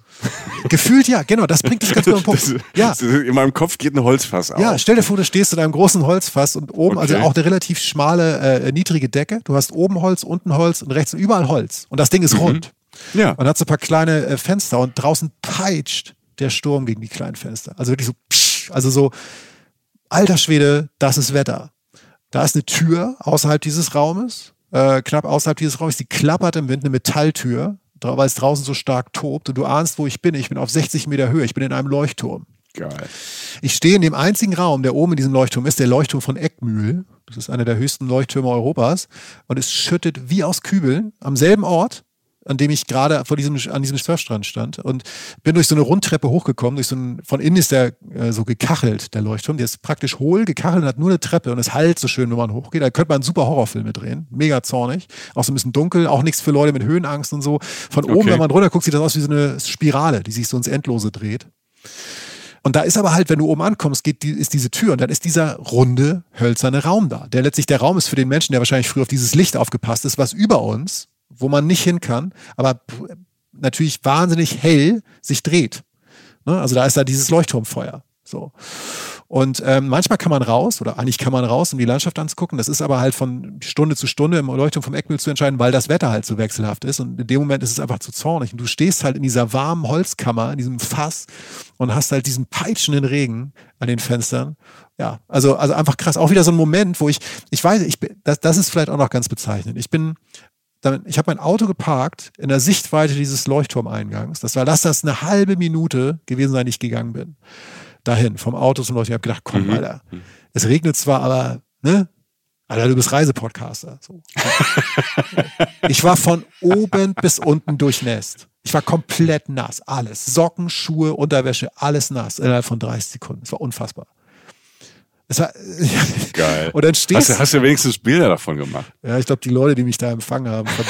Was ist haben, das für ein Vogel? Das ist so der Ach, der ist Reisepodcaster. Ja. Lass den mal. Mon Dieu, die sind alle ein bisschen schräg drauf. Ja, die sagt wahrscheinlich sehr aus wie bei diesem, bei diesem komischen Film, den der, der letztes vor zwei Jahren über diesen Leuchtturmwärter da rauskam und der ganz schlimm endete. Irgendwie, ähm, aber egal. Ähm, ja, das war einfach auch nochmal eine andere Facette, die eigentlich, das war ein Kapitel von dieser Reise von einer Stunde und das ist so hängen geblieben. Ähm, das äh, war krass. Cool. Ich, ja. Aber ich, es ist, es, ja, schroff. Ich bin wieder bei schroff und ich bin wieder bei so ein bisschen Abenteuer und das ist ja auch so eine, so eine Reisephilosophie, ne? Also ich war ja früher auch so, ich will immer dahin, wo es warm ist. Ne? Mhm. Wenn mehr, dann muss es warm sein. Ja. Und wenn ich solche Sachen, also gerade wo wir vor ein paar Jahren zum ersten Mal ähm, auf Irland waren, Ne? Mhm. Auf, der, ne, auf der Insel und dieses, dieses Schroffe, mir, mir gefällt das immer besser. Ich finde es immer cooler. Also ich will jetzt nicht die ganze Zeit nass sein bis auf die Unterhose und ich will auch nicht sehen, wie du nass bist bis auf die Unterhose. Nee. Aber dieses ähm, richtig, richtig angezogen und so macht mir das immer mehr Spaß, mich dem, diesen, dieser Naturgewalt halt auszusetzen und die irgendwie zu spüren. Ja, es ist auch, es ist halt Wetter und man darf auch nie vergessen, ich bin immer, sozusagen, du bist, also ich war auf meiner Reise immer so ungefähr eine Stunde nur entfernt vom, vom schönsten Licht der Welt. Also ja. es war ja nie durchgehend schlimm oder so. Oder das, und es ist Wetter, Wetter zu spüren zum einen, zum anderen auch Wetterwechsel. Das werden wir alle noch sehr vermissen. Ähm, das mhm. wird ja auch nicht besser werden. Ich glaube auch, dass das Britannien noch mal in Sachen, ähm, das wird auch noch mal ganz interessant werden in Saisons, die, die gar nicht noch, also September wird mega interessant für viele Menschen dorthin mhm. zu reisen, weil du einfach nochmal richtiges Wetter hast und das Grün und den Wind und die Frische und so. Mich hat das wahnsinnig, äh, ich fand das toll. Also ich fand das mhm. überhaupt nicht, überhaupt nicht schlimm weil es halt auch schafft, dann halt in diesen klaren Momenten Sachen in ein Licht zu tauchen, dass man ähm, sich nicht vorstellen könnte. Ich, ich, ich komme ich jetzt zu. Ähm, Schnitt, weiße Leinwand. Bang. Genau. Der andere Reiz der Bretagne, einer der weiteren großen Reize der Bretagne, kommt jetzt neben dieser ausladenden Natur, nämlich dass dieser Landstrich in der Welt eine unglaubliche dörfliche Beschaulichkeit bietet, die man sich eigentlich nicht mehr ausdenken kann. Also ich mache jetzt mal die Leinwand voll. Stell dir vor, eine schmale Gasse aus Kopfsteinpflaster. Ähm, links und rechts kleine Häuschen, auch aus so diesen grauen Granitsteinen, von denen ich schon sprach, aber auch alles so ganz süß aufeinander gebaut. Alles nicht zu groß, nicht zu mächtig, aber halt schon massiv. Und darin immer wieder so kleine Fenster mit Holzrahmen, ähm, mal weiß, mal auch oft hellblau. Also halt wir sagen, dieser Stein gepaart mit diesem hellblau oder diesem weiß hat immer was sehr heimeliges. Und äh, die Streben auf dem Glas von den Fenstern machen so kleine Quadrate. Das heißt, es ist nicht ein Ach, einzelnes schön. Fenster, sondern mhm. so, so, so mhm. Gitterfenster. Einfach so damals durch Umstände bedingt, weil das, das Dorf natürlich uralt ist, von dem ich jetzt spreche. Dann Blumenkästen davor mit bunten Blumen.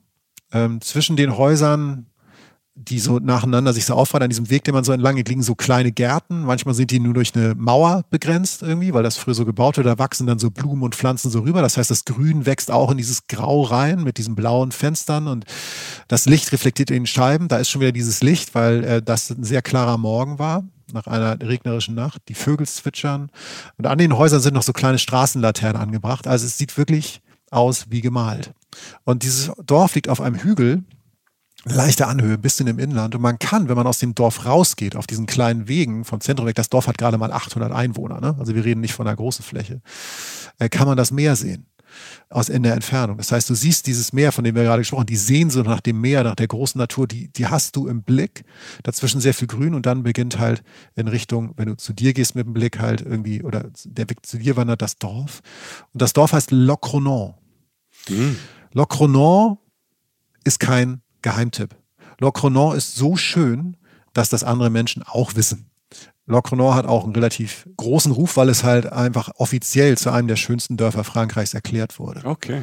Aber du kannst Locronan, wenn du, wie immer, die alten Reisen, Reisentipps zu Randzeiten da bist oder vielleicht mal eine Nacht übernachtest, da gibt es sogar eine Unterkunft oder du bist in den Off-Saisons da, wie ich im September, was schon Off-Season war. Ich war dort morgens fast allein.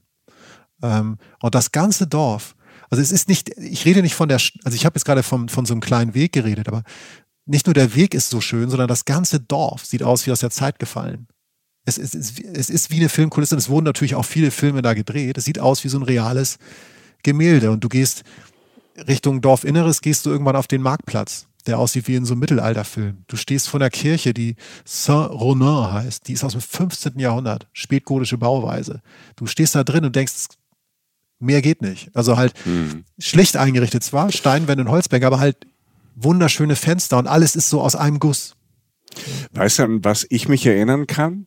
Als ähm, so diese, diese, diese Kindheitserinnerung, die natürlich gerade von dir, als würdest du mit der Bazooka vor mir stehen und da drauf feuern. Ne? Ja. Und so, das ist ja dieses Fantastische an diesen äh, Billionen Zellen, die selbst ich in diesem Kopf habe, die in meinem Gehirn da rumschwirren und irgendwo gehen da wieder Schubladen auf.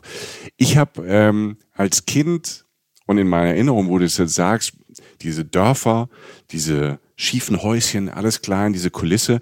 Für mich war das immer, als wäre ich in so einem Piratenfilm halt drin. Mhm. Weißt du, so aus einem Mittelalter-Piratenfilm mit, ähm, mit diesem Kopfsteinpflaster. Es war wie, wie eine Kulisse. Und ich fühlte ja. mich auch so. Also es hatte, es hatte auch dieses, dieses, dieses, dieses Wilde war immer da. Mhm.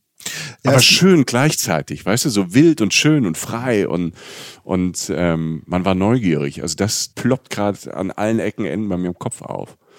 Ja, es ist, wurden auch äh, tatsächlich neben vielen, vielen französischen Filmen wurden da auch äh, deutsche Serien wie Silas oder die Schatzinsel gedreht. Ah, Silas! Ja. Yeah. Krass, oder? Ja. Das cool. Ist, ja, ja. Du bist da halt in, einer, in so einer kleinen, schlüssigen Welt, die halt so ein bisschen entrückt wird von der Realität. Und das Einzige, was du sonst siehst, ist dieser mächtige, dieses mächtige Meer in der Ferne. Und ich kann nur sagen, nutzt die Randzeiten, guckt euch das mal an. Ähm, das ist wirklich toll. Äh, geht auch raus aus, aus, aus dem Zentrum des Dorfes. Dauert ja alles nicht lang zur kleinen Kapelle am Dorfrand. Geht da rein. Es ist wirklich völlig entrückt. Äh, verirrt euch in den paar Gassen, die es da gibt. Wartet auf den Moment, wenn das Licht dann mal wieder durchsticht. Ich hatte da einen, einen Grund, hatte ich glaube ich gefunden, warum das Licht so ist in der Bretagne. Manchmal sind sogar noch so kleine Regentropfen in der Luft. Und die lassen das alles mm. so ein bisschen funkeln. Vielleicht ist es das. Ich hatte das, ich bin da rausgegangen, als ich dieses, auf die, in dieser einen Gasse zwischen diesen Häusern und dieser Gartenmauer und dieser Laterne über mir halt dieses Meer in der Ferne gesehen habe, da habe ich wirklich noch so, so ein bisschen Regentropfen sehen können, weil das immer so kurz vor und nach dem Regen halt ist. Vielleicht ist es das. Ich weiß es nicht.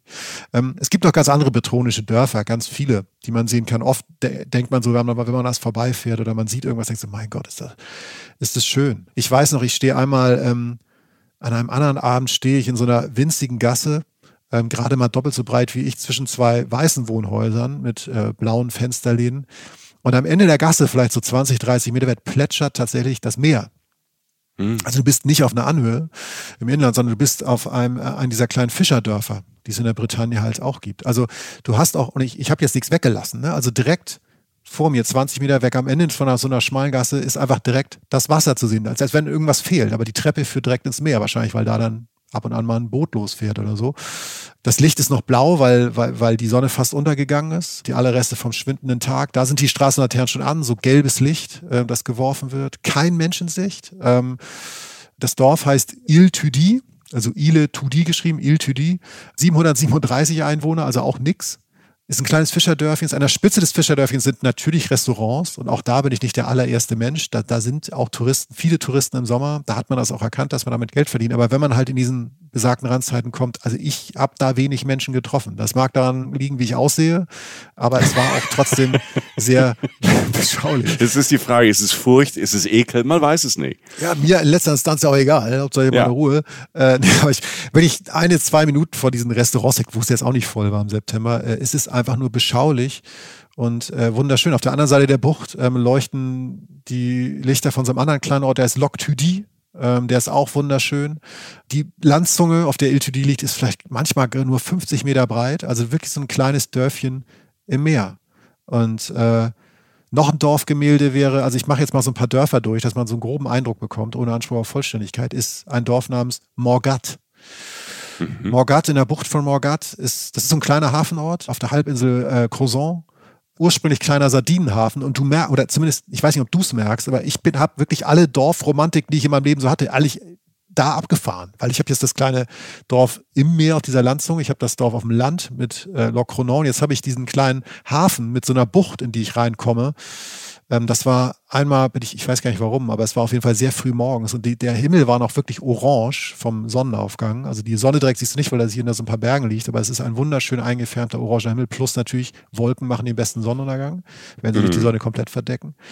Paar wenige Fischerboote sieht man noch. Ähm, eine wirklich wie so ein, so ein Halbmond gebogene äh, nach äh, also eine Halbmond gebogene äh, Bucht, äh, wo halt dieses orange Licht drauf fällt. Du kannst auf den Boulevard de la Plage gehen, auf dem stand ich dann, hast das alles so gesehen. Du hast dann auf der dann hast du diese Bucht gesehen an den Strand und dahinter so ein Dorf, wo so boah, was ist drei, vier Häuser rein mit schönen kleinen mhm. bunten Häusern, auch da nichts zugebaut oder so, einfach pittoresk schön. Und wieder so ein Ort, wo du anguckst, Alter, ich will hier leben. Ich will hier einfach nur in ein Restaurant gehen. Ich will in die eine Bar mit dem Typen, der den guten Wein ausschenkt und einfach nur jeden Abend in den Hafen gehen, ein bisschen schnacken.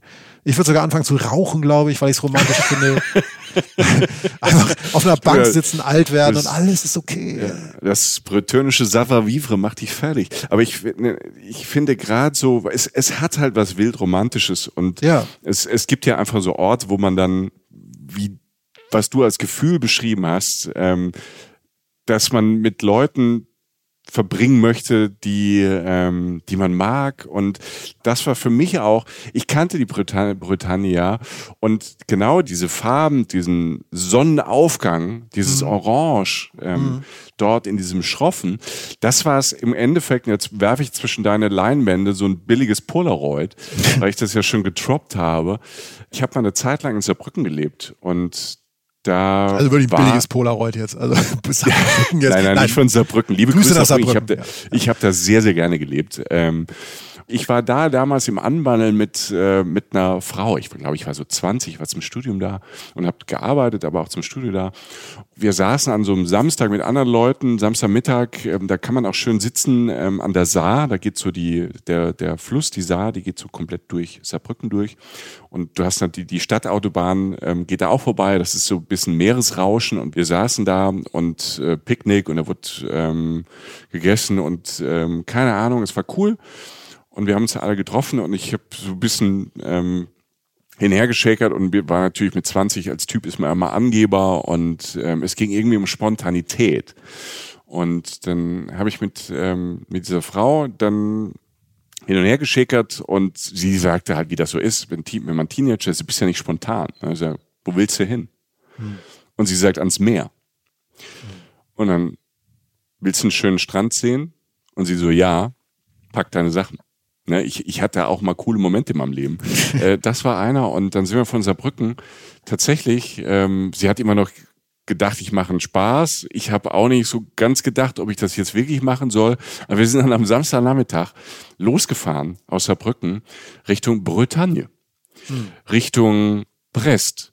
Ah ja. Die, ich bin einfach, ich hatte ein, lustigerweise ein französisches Auto damals, eine Citroën BX 19 GT. Kein schönes Auto, na, aber wir sind damit, es hat uns durch ganz Frankreich, durch Saarland ganz Frankreich gebracht. Und wir waren irgendwie morgens, war im Sommer, ähm, an der an einem Strand in der Bretagne gelandet, zum Sonnenaufgang. Heißt geschafft, bin, durch, bin da durchgefahren, immer wieder dagegen gekämpft. Sie hat irgendwann geschlafen einfach. Ich weiß, sie hat einfach fünf, sechs, sieben Stunden durchgepennt. Und äh, ich in meiner Angeberei bin halt, bin halt durchgefahren. Einfach Nordfrankreich durchgefahren, irgendwann mal getankt, Kaffee getrunken wie ein Verrückter. Und äh, gucken, dass ich das durchhalte, meine Angeberei. Und wir sind dann auch morgens tatsächlich in Brest, in der Nähe von Brest, ähm, an einem Strand gelandet, der so ein bisschen außerhalb der Stadt war und haben da diesen Sonnenaufgang erlebt. Und das war natürlich wild romantisch. Zwei junge Menschen. Ähm, der Angeber hat, ähm, ähm ist ins Ziel eingelaufen. Ich bin natürlich dann angepennt. Stark, einfach gut. Ja. Also wir haben, wir waren ganz alleine irgendwann am Strand, es war auch irgendwann schön. Ich bin dann eingepennt. Und es war zum Glück Sommer, aber ich bin dann irgendwann wieder wach geworden. Sie haben mich dann schlafen lassen. Wahrscheinlich war sie auch froh, dass sie ihre Ruhe hat, ist da ein bisschen rumspazieren gegangen, hat Muscheln gesammelt und so, wild romantisch. Aber was ich sagen will, diese Farben und so haben auch uns als 19-, 20-Jährige halt völlig fertig gemacht. Es war wunderschön. Diese Strände morgens, diese, diese Farben, diese Luft ja. Ich reite jetzt wirklich alle Klischees bis zum Get-No. Ne? Salz auf unserer Haut. Ja. Ähm, es schmeckt nach Meer. Möwen kreischen so, aber haben ihre eigene Musik. Ne? Deine Haare fühlen sich toll an, so salzig toll. Die Haut fühlt sich toll an. Und dann ähm, ist es noch so ein bisschen kühl. Du hast irgendwie noch so ein Hoodie, auch wenn es damals nicht so hieß. Du hast so einen Pulli an. Ähm, und dann kam der Sonnenaufgang. Es wird warm und ähm, ziehst einen Pulli aus und dann läufst du Richtung Wasser und hast dort halt aber auch dann diese Strände, wo du dann morgens um fünf, sechs bist, wo du dann halt irgendwie auch alleine bist, romantisch bist, bis halt du dann einpennst und du wach wirst und dann halt, keine Ahnung, überall Leute, die mit Hunde spazieren, die ersten, die den Sonnenschirme auf, aufschlagen. Also das war dann wahrscheinlich Juli, also Hochsaison Juli, August, dass wir das gemacht haben. Und ähm, ja, und ich habe das total vergessen. Also als du gesagt hast, wir müssen jetzt Bretagne aufnehmen, ist mir das so, mhm. ist mir das so eingefallen. Und das ist so ganz tief in meinem Herzen drin. Also es ist wirklich so eine Region mit ganz vielen Bildern, die haben irgendwie so schön schwach machen, nenne ich es mal. Ja, es ist, man wird fürchterlich unsachlich, finde ich, in der Gegend. Also, ja. weil das, weil vieles sich eben nicht durch Zahlen beziffern lässt. Ne? Wie gesagt, dieses mhm. Bretagne-Seufzen, was jeder sagt, der damit irgendwann mal zu tun hat. Und ich habe tatsächlich auch noch so ein kleines, da kann ich auch noch, vielleicht machen wir jetzt kurz einen Zwischenräum zwischen unseren Gemäldeausstellungsräumen. Ich werfe auch noch so ein Polaroid da rein, weil ich das tatsächlich auch noch, das war tatsächlich in Morgat, also diese, dieser Ort, von dem ich gerade erzählt ja. habe, dieser wunderschöne kleine Ex-Sardinenhafen, der jetzt einfach so ein Hafen ist und äh, von der Schönheit gezeichnet so vor sich hin vegetiert. Denn ich bin auch einmal in mein Auto eingestiegen, hatte so einen klassischen Roadtrip-Moment, der auch so eher so, vielleicht so Polaroid-mäßig ja ist. Ich habe es nämlich gewagt, vor Morgat, kannst, also Morgat hat halt ähm, einen Yachthafen, äh, also so, so ein Segelboothafen. Da stehen keine Yachten, aber so kleine Segelboote, da waren früher natürlich mehr Sardinenfischer. Wenn du da reinfährst oder wenn du vorher dich natürlich am besten kümmerst, dann kannst du damit, kannst du dich in Kajak setzen oder ein Kanu und kannst aus dem Hafen rauspaddeln auf dem Meer an der Küste entlang. Und du kannst es dir nicht vorstellen, aber ich habe es gemacht und bin zurückgekehrt. So. Welches Boot hat dich gezogen, mein Nein, nein, Freund? ich bin der. Nein, nein, nein, Normalerweise ist ja immer Safety First, bin ich dabei, aber diesmal warst du ja alleine. Nee, da war, da war, ich bin da mit einem Kollegen, also mit einem Kollegen, aber halt mit einem Menschen, der mir, der, der, der okay. ein Guide war, gepaddelt. Da kann man in, du kannst außerhalb äh, vom Morgat direkt um die, um die Ecke rum einmal abbiegen. Kannst da an der Küste entlang, kannst du erstmal natürlich den Ansatz der Steilküste von Crozon sehen, dieser Halbinsel in der Bretagne, mhm. auf der ich gerade bin. Und da sind so bis zu 80 Höhlen ähm, in die du reinpaddeln kannst. Geil. Wo du wirklich also tolle Sachen sehen kannst, wo es einfach nochmal, wo die Landschaft, also wo du in die Landschaft reinpaddeln kannst mhm. und wieder raus. Du kannst auch oben an den Klippen siehst du dann so, wie der Wald aufhört, wie so, so Baumwurzeln sich fast schon steil Richtung Meer so runterwachsen und so. Also es ist total cool, wie da Land und Wasser aufeinandertreffen. Wenn du ganz lange da entlang fährst, das haben wir dann nicht gemacht, weil das Wetter umschlug, kannst du sogar auch so kleine, an so kleine Buchten kommen, wo du dann nur mit dem Kajak und dem Kanu hinkommst, wo du wirklich deine Ruhe hast. Also sei nur gesagt, man kann da was Tolles auch machen. So, kann da aus Wasser aus. Das ist auch für Kids super. Da war noch irgendwie, habe ich andere Touren gesehen mit so Familien und so. Ja, ich ähm, glaube, Bretagne ist 1A Familiendestination. Ja. Und, für, und vor allem, was ganz cool ist, es ist ähm, für alle Altersklassen halt immer was da. Was du sagst, ist das, was du gemacht hast, das kann ja auch, das kann ja auch ein Zwölfjähriger machen oder ein 14-Jähriger wahrscheinlich. Das muss man doch jetzt alles nicht wieder so sagen. Ja, aber du weißt, was ich sagen will. Ja, das ist ja nur ja. Service, mein Servicegedanke. Und ich nehme dich einfach als Beispiel, dass keine Angst hat für irgendwelche Aktivitäten. Äh, Wenn ich das Jochen zurückkehre, ist es sicher. genau, dann ist es sicher.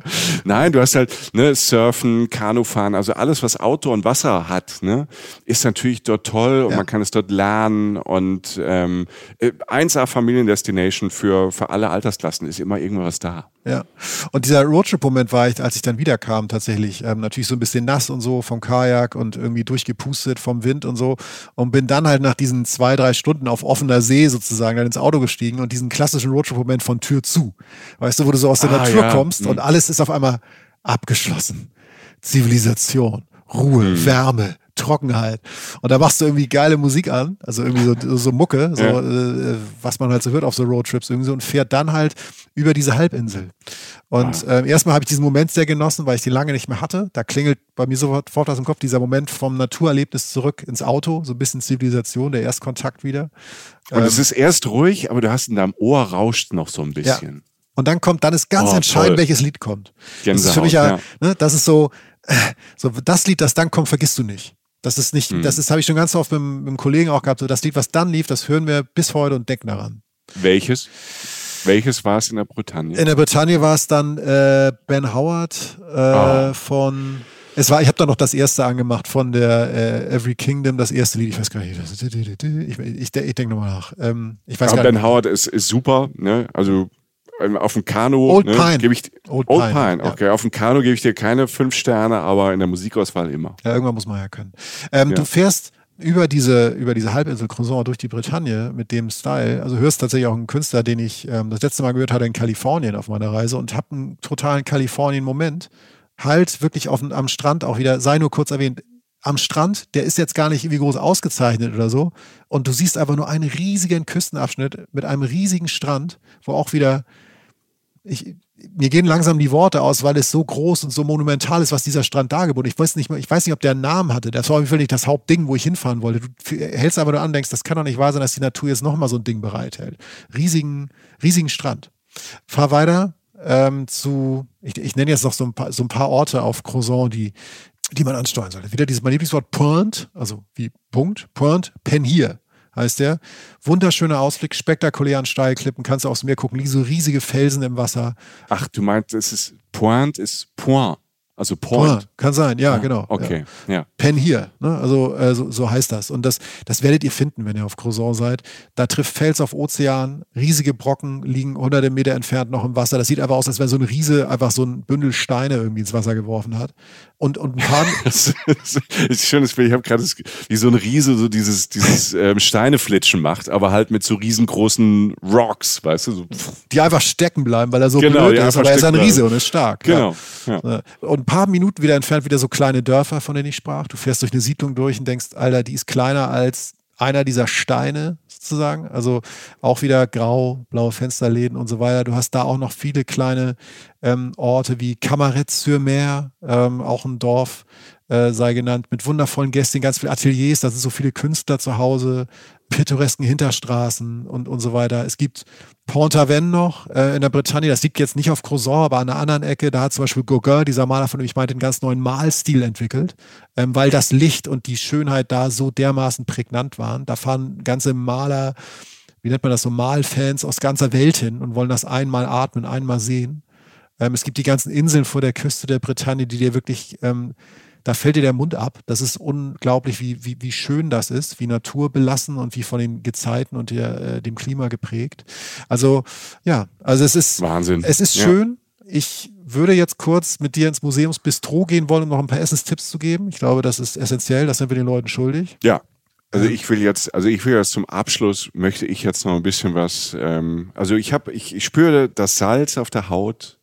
Ich höre das Wellenrauschen des Meeres, aber mein Magen knurrt dazwischen.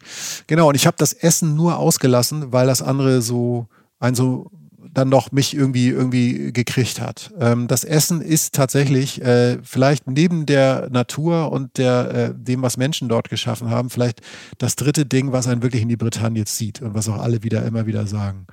Ich rede davon, dass man ganz oft in der Bretagne, wenn man es ein bisschen sucht, natürlich gibt es auch Touri-Traps, also wo es dann irgendwie nicht so tolles Essen gibt für relativ viel Geld. Aber wenn man ein bisschen sucht, findet man ganz viele tolle, hinreißende Lokale. Mir ist das es gibt ja? ganz kurz bevor ich, da, da will ich nur ja, mal reingrätschen je näher an der Sehenswürdigkeit, die alle kennen, ne? also das ist, ähm, das ist jetzt, äh, das ist auch kein Geheimwissen, aber ich, ne, das ist so manchmal, dann läuft man dahin, hat man es gesehen und dann kriegt man auch irgendwann Hunger und du sagst, ach komm, dann setzen wir uns jetzt dahin. Aber es macht fast immer macht oder gibt es Sinn, dann zu sagen, nee, komm, wir gehen mal fünf, zehn Minuten davon weg oder gucken einmal im Netz, auf Google Maps oder was im Reiseführer, im Blog oder hör noch mal kurz rein, was Jochen Schliemann im Podcast Reisen, Reise über Bretagne sagt zum Essen was mir zum Beispiel Carol und Pierre verraten haben, also aus, hm. dem, aus der ersten Unterkunft oder andere Leute, die mir gesagt haben. Und was euch ganz oft erwarten wird, ist ähm, drei Gänge, weil die ganz oft Menüs so inszenieren, also als richtig schlau mit einer schönen Nachspeise, Vorspeise und einer tollen Hauptspeise mit sehr, sehr viel Gedanken. Ähm, das kann ich jetzt nicht bei allen Lokalen versprechen, aber bei mir war es wirklich jeden Tag so. Du zahlst gar nicht so viel Geld, wie du meinst, für sehr, sehr viel gutes Essen. Ähm, mhm. Das sei gesagt, es war billiger, als ich dachte. Und es dauerte länger, als ich dachte. Das sei gesagt. Franzosen nehmen ja. sich Zeit, auch mittags. Eineinhalb ja. Stunden Minimum. Oder Satz, würde ich jetzt mal sagen. Ich habe überall eineinhalb Stunden fürs Essen gebraucht. Mir fiel das gar nicht auf, weil es so schön war, aber irgendwann dachte ich, wow, wo ist die Zeit? Ähm, und das ist gut so. Das gehört dazu. Ähm, ich nenne jetzt mal drei Restaurants, auf die ihr euch verlassen könnt. Äh, bei, in Concarneau, sehr schönes äh, Fischerörtchen, ein bisschen größer als die beschriebenen Dörfer. Atelier du Nord, Atelier des Nordens, direkt auf dem Pier, Fischlokal. Du, du guckst auf den Hafen, aber das Entscheidendste war wirklich dieses Mittagsmenü. Übrigens, noch ein Tipp: Mittags hast du ganz oft eine kleinere Karte, manchmal nur ein Menü, aber es ist sehr gut und es ist günstiger. Äh, Mittagsessen gehen macht oft da Sinn, wenn man es schafft. Abends gibt es dann die ganze Karte, was auch toll ist. Ähm, ja, mittags bohrt man sich auch nicht zwei Flaschen Rotwein aus Frankreich noch rein oder einen Tourwein. Äh, da wird es meistens auch günstiger auf der Rechnung, sagen wir mal ehrlich. Kann auch so sein. Ich bin ja eh kein großer Spritter, aber ähm, er hat damit auch zu tun. Aber sie machen sich Gedanken auch mittags, dünnen das Menü aus und das ist super.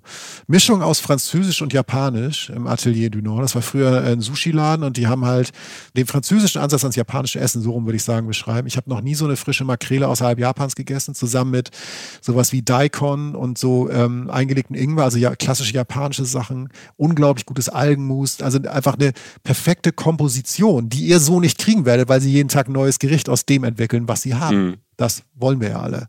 Eine Nachspeisen aus der Kalorienhölle. Ich weiß nicht, was es war. Es war das Beste, was ich in dem Moment jemals gegessen habe. Unglaublich. Das, das, ist so ein Jochen Schliemann-Satz. Es war das Beste, was ich in dem Moment jemals in meinem Leben gegessen habe. Und du weißt, das was ist, ich meine. Ja, ich weiß. Ja, ja gut. Ich, ich will es nur noch mal. Ich will gerade den Textmarker mal dran machen, weil niemand kommt äh, auf die Idee, so einen Satz zu sagen. Nur Jochen Schliemann. Deshalb liebe ich dich auch. Ja, es, es, es tut mir leid. Es ist halt, es ist halt völlig drüber, aber auch völlig gut. Ne? Zweiter Laden, Le Fief. Äh, Wie heißt der? Le Fief, also F-I-E-F, Le Fief. Äh, in einem kleinen Dorf namens Pont-l'Abbé. Äh, Pont-l'Abbé, mhm. Pont-l'Abbé, Le Fief. Kommt alles, diese Namen ja. tun wir alle noch bei uns auf dem Blog. Also es gibt einen Reisen-Reisen-Blog ähm, und da schreiben wir alles das auch nochmal da rein. Da könnt ihr das nochmal nachgucken. Keine Sorge, ja, genau. Kleines Lokal in historischen Gemäuern. Selbes Prinzip wie hier. Mittags ein Menü, abends die ganze Karte. Ich war in dem Fall abends da. Spannend, lecker, liebevoll, so viel Gedanken, so gute Produkte. Einfach gut. Beste Weinempfehlung für Menschen, der keine Ahnung hat wie mich es gibt so viele Läden noch. Das Allium, ähm, das schreiben wir auf dem Blog. Das Restaurant Villa Trimen ist auch mega. Und dann gibt es noch ein Restaurant in, äh, in einer Stadt namens Quimper, das heißt L'Eclosion. Oh. L'Eclosion, kennst du Quimper, ne? Ja. Quimper kenne ich, da, da war ich auch, da war ich auch als Kind Quimper. Das ist auch so, ach, wunderschön. Also da müsst ihr auf jeden Fall vorbei. Die Altstadt ist ein Traum und da hast du nicht nur diese, diese Fachwerkhäuser mit diesen, ähm, mit diesem Blau, was du erzählt hast, mit den blauen Lehnen und Fenster, sondern auch orange, rot, das ist völlig bunt und ganz schief und ähm, das ist auch, das verbinde ich auch so mit, mit Piratennest, weil es da als Kind ähm, gab es da so ganz viele Postkarten, weil wir mussten ja an Opa und Oma Postkarten schreiben. Mhm. Äh, ihr jungen Leute, ihr kennt das vielleicht nicht mehr, aber das ist einfach so ein Stück Karton, da macht man eine Briefmarke drauf, schickt nach Hause und sagt, ähm, es ist alles sauber im Hotel und es hat geschmeckt. Liebe Grüße, dein Michi. Und da waren so wunderschöne, da waren so wunderschöne Postkarten mit so Piratenköpfen also so Gesichter von Piraten, weil das ja auch alles früher Piratennester waren. Ne? Ähm, du hast ja vorhin gesagt, Silas, deutsche Serie, mhm. so Kinderserie für Leute in unserem Alter, die es da gab. Und da gab es wunderschöne, die haben alle so bis natürlich auch Toure auf Piraten gemacht. Und mich hat das nachhaltig, nachhaltig beeindruckt. Eine wunderschöne Stadt. Ähm, ja, und ich glaube, die sieht immer noch genauso aus ähm, wie vor 20 Jahren, als ich oder 25 Jahren, als ich als Kind da war, weil die Stadt ist aus dem Mittelalter. Ich glaube, die haben außer wahrscheinlich nochmal drüber gestrichen, nicht viel dran gemacht. Nee, das ist tatsächlich das letzte Gemälde, zu dem ich gleich komme. Ah. Äh, zu dem wir jetzt so langsam hingaloppieren, weil tatsächlich dieses letzte Restaurant auch in Quimper liegt. Äh, L'Eclosion. Ah. Grandioses kleines Restaurant. Paar Tische. Lass das. Pff lass es sieben, zehn bis zehn Tische sein, junge Leute drin, junger Koch, junge Bedienung, die mir so viel erklärt hat, die traditionelle Zutaten aus der Britannien genommen haben, neu verarbeitet. Also das, was ich mir gewünscht habe. Also ich, ich bin da einfach rein und ich habe, die wussten, was sie tun. Es war hochwertig, es war gut, es war nicht so teuer, wie ich dachte. Es war einfach toll. Und es neben mir eine Familie, die irgendwie, äh, die irgendwie äh, Spaß hat. Also dieses Essen als sozialer Anlass. Mhm. Weißt du, was ich meine? Das ist ja in mhm. Frankreich ja. nochmal ein ganz anderes Ding ähm, die Zeit, die sich genommen haben, wie die Kinder, mit denen gearbeitet wurde. Auch einfach Kinder stören nicht, Kinder sind, gehören dazu. Punkt. So, das ne? finde ich einen ganz tollen Satz, Jochen. Vielen Dank, weil ja. das ist das. Ähm, die Franzosen sind manchmal ein bisschen streng mit ihren Kindern, also gerade so zu Tisch. Okay aber dieses ähm, gemeinsame Erleben von von Essen und den ja. und dieses Beibringen von Essen, weil das ist tut mir manchmal weh und ich weiß, als Eltern ist es manchmal schwer in irgendwelchen Phasen, wo dann Kinder irgendwie vielleicht nur Nudeln essen wollen oder nur Pizza oder nur Pommes. Aber ich glaube, wenn du dein Kind dann früh an sowas dranführst und ihm zeigst, was es alles für Geschmäcker und so gibt und die auch ganz toll sein können und nicht äh und bäh sind.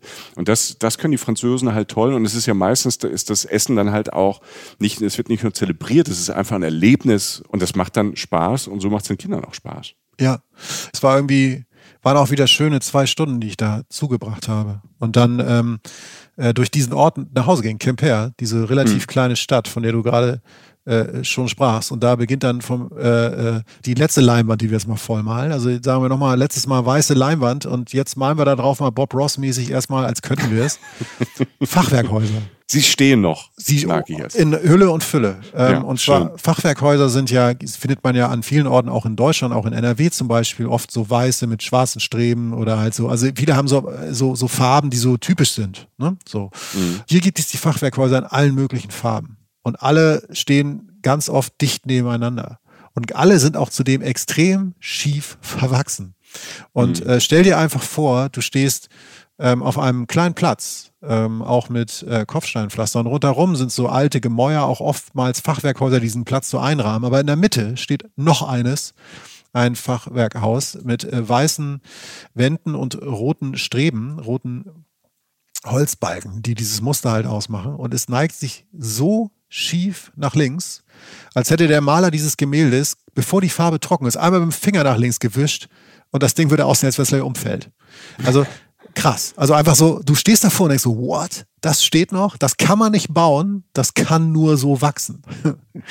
und äh, das ist für mich Quimper gewesen, diese Stadt, die, die wahnsinnig viele schöne alte Häuser hat, die auch aus dem Stadtkern ähm, rausreichen. Du stehst, wenn du so ein bisschen aus, der, aus dem ganz tiefen Kern so rausgehst, stehst du an Gassen und an Straßen, die ganz lang solche alten Häuser haben und noch andere, nicht nur Fachwerke, sondern auch andere alte Häuser.